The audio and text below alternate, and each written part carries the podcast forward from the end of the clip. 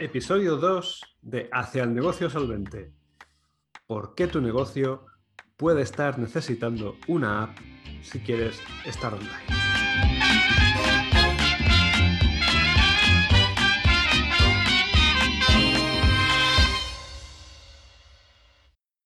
Muy buenas, soy Javi Vicente y hoy quiero hacer una predicción.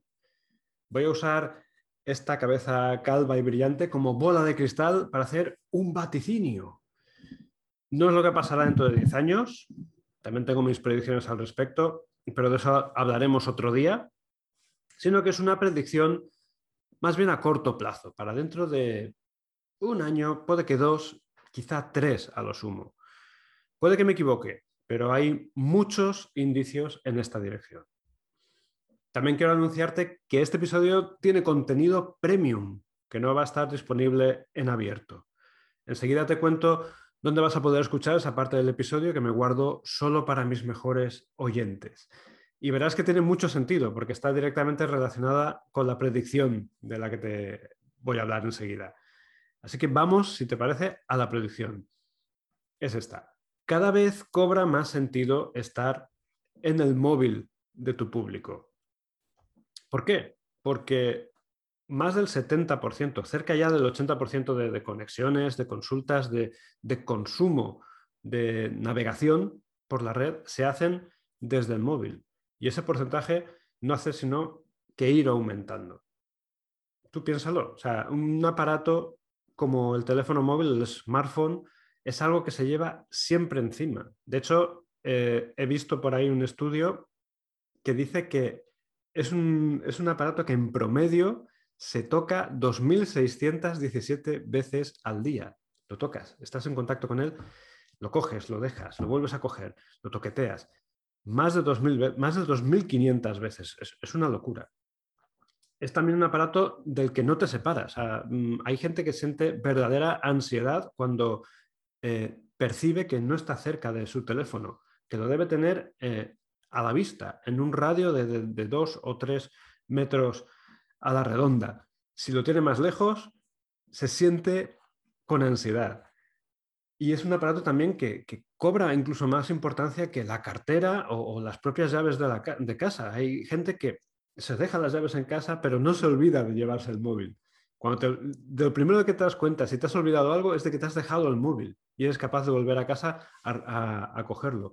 Yo, a mí me ha ocurrido, ha habido veces que he salido de casa y a lo mejor no he cogido la cartera, bueno, pues tampoco me ha hecho falta. ¿Por qué? Pues porque en el móvil, con el móvil puedo pagar, con el móvil puedo hacer prácticamente todo lo que mm, necesite hacer en ese momento. Lo único que tengo que asegurarme es que tengo suficiente batería para que a la hora de pagar no me quede sin ella y, no, no, pueda, no pueda llevarme la compra que haya hecho. Pero por lo demás, bueno, si pudiera incluso, podría dejar las llaves. Hay casas domóticas que ya se pueden abrir directamente desde, desde una app del móvil. Y bueno, por supuesto, hay gente que incluso se lleva el móvil a dormir o al baño. Entonces, claro, tú como negocio, ¿dónde tienes que estar presente? Pues donde está tu cliente. Y tu cliente está pendiente de su móvil. ¿Y cuáles son esos indicios? Pues bueno, esto lo saben bien los negocios grandes y por eso cada vez es más común que creen apps propias desde las que hacer casi lo mismo que harías desde sus webs. Tú piénsalo, eh, ¿por qué Zara, por qué Amazon, McDonald's, por qué tu banco, por qué tu compañía de la luz tienen una app que te permite hacer las mismas consultas, las mismas eh, transacciones en el móvil que son exactamente las mismas que podrías hacer desde la web. ¿Por qué lo hacen? Pues porque desde el móvil nadie navega. La gente usa apps. Pero eso de meterse el navegador de, Safari, de Chrome o, el que sea que tengas en, tu móvil, mm, no, se usa así. O sea, tú no te metes en, el, Safari para conectarte a Twitter o no te metes en Chrome para consultar el saldo del banco o mirar una noticia del marca. No, tú tienes la app de tu periódico, la app de tu banco, la app de tu, de tu tienda favorita para comprar ropa. ¿Por qué? Porque de alguna forma las plataformas es lo que quiere el usuario. Te iba a decir las plataformas, pero no es una imposición de las plataformas, es una imposición de la voluntad del usuario. El usuario quiere una app dedicada. ¿Qué implica esto? Bueno, pues que cada día tiene menos sentido tener una web tradicional. La web clásica que funcionaba como una tarjeta de visita tonta y cara, cada vez tiene menos sentido. Y de hecho, con el tiempo es muy probable, y este es mi vaticinio, es muy probable que las webs como tal dejen de desaparecer. Yo creo que terminarán siendo básicamente una página para captar el mail y una página con un botón de compra para que compren lo que sea. Y en, función del momento del viaje del, del, cliente en el que se encuentre, se le mostrará una para captar el mail o se le mostrará otra para captar el dinerito que lleva la tarjeta. Pero no va a tener más. Van a ser webs muy, muy, muy sencillas en donde no tiene sentido tener toda esa parafernalia. Te, estoy hablando de negocios pequeños. Negocios grandes tipo Amazon, pues bueno, van a seguir manteniendo su web para ese porcentaje cada vez menor de gente que, compra desde la web, eh, o sea, desde un ordenador, pero estoy seguro, no tengo las estadísticas, pero estoy seguro de que un porcentaje elevadísimo de, contenidos de Amazon se compran a través de las apps del móvil. Quizá los Kindle no, porque Amazon ha prohibido vender, eh, ha preferido no vender Kindles, y esto es una cuestión de, de política de Apple. Apple considera que si compras desde tu app un producto digital, le tienes que dar el 30%, así porque sí, si vendes un producto digital dentro de, tu app. Y, claro, esto no le hizo gracia a Amazon y dijo, bueno, pues no vendo, no vendo libros digitales desde mi plataforma.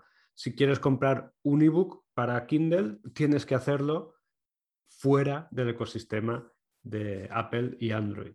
Creo que desde Android sí que se puede, porque Android no tiene esa política. Pero bueno, estoy hablando de memoria. Lo que te quiero decir es que cada día tiene más sentido tener una app propia. Pero esto tiene, claro, tiene su contrapartida, porque, vale, muy bien, Javi, tengo claro que tengo que tener una app, entonces, ¿qué hago? Bueno, pues olvídate de contratar a una empresa que te cree una app exprofeso para ti, una app propia. ¿Por qué? Porque si la quieres con un mínimo de calidad, eh, te va a costar un, dineral. Yo en su momento, cuando empezó todo esto de, las apps, eh, yo programé alguna app y sé lo mucho que cuesta y hacerla retrocompatible con modelos viejos y mantenerla al día a medida que van saliendo nuevas versiones del sistema operativo. Es complicado y estuve metiéndome, barajando la idea de desarrollar una pequeña agencia de desarrollo de apps y, y los precios eran de varios miles de euros por hacer una app bastante chorra.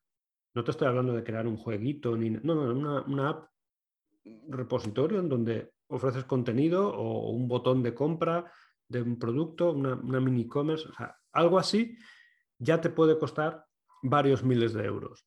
Y eso sin contar lo que te comentaba antes, que todos los años hay actualizaciones. Sale la nueva versión de iOS, sale la nueva versión de Android y de alguna forma estás obligado a seguir eh, en matrimonio con esa empresa que te ha desarrollado la app para que la mantenga actualizada. Porque lanzar una app y que, no sé, en un año o dos se quede obsoleta porque no has seguido manteniéndola, pues es una tontería, es, es tirar el dinero.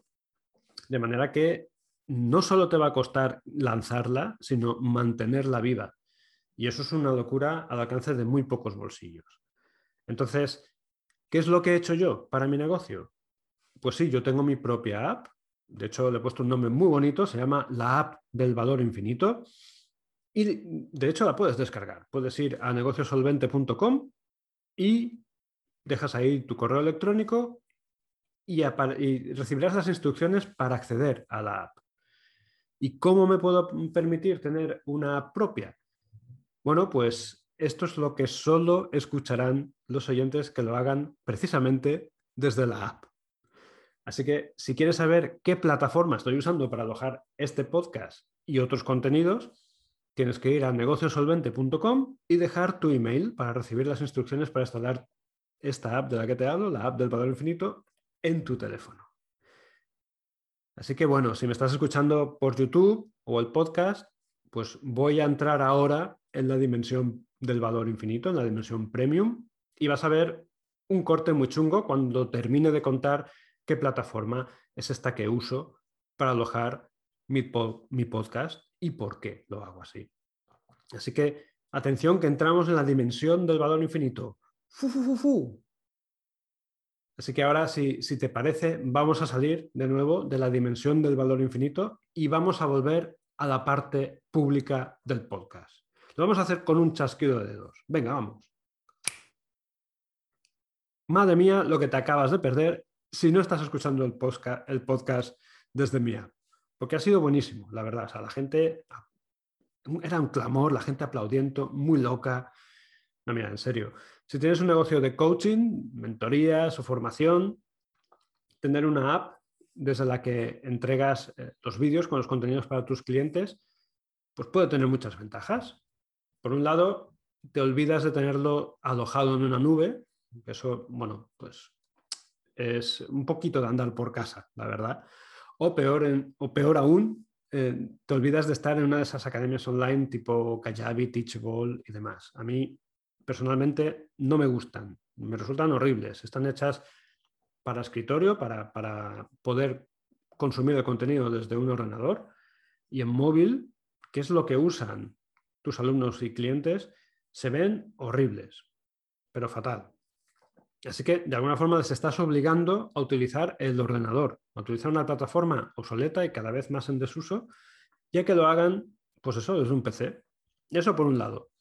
Por el otro, estás favoreciendo que consuman, al tener una app, estás favoreciendo que consuman tu contenido, que lo tengan disponible y accesible desde un aparato que tienen en su bolsillo todo el santo día y del que no se separan ni para dormir algunos. Así que así estás donde tu cliente está. Como te decía al principio, mi predicción es que cada vez será más habitual que un negocio tenga su propia app para ofrecer sus productos y servicios. La que te he contado que yo uso es perfecta para modelos de negocio basados en entregar contenidos, cursos, formaciones, mentorías grupales o mentorías uno a uno. Pero también se puede aplicar como un canal sin distracciones desde, el que ofrecer contenido interesante para tu público. Y si lo haces como estoy haciéndolo yo, para traerte a tu audiencia a tu propia lista. Para que dejen de ser seguidores en un canal de YouTube o en un podcast y se conviertan en suscriptores. ¿Quién sabe? Muchos de esos suscriptores es muy probable que acaben convirtiéndose en clientes. Y eso puede llevarte a tener un negocio solvente. ¿Que lo puedes hacer también con una web? Sí, claro. Pero en mi opinión, las webs tienen los días contados. Hasta aquí el episodio de hoy. Soy Javi Vicente, esto es Hacia el negocio solvente y te deseo un día excelente.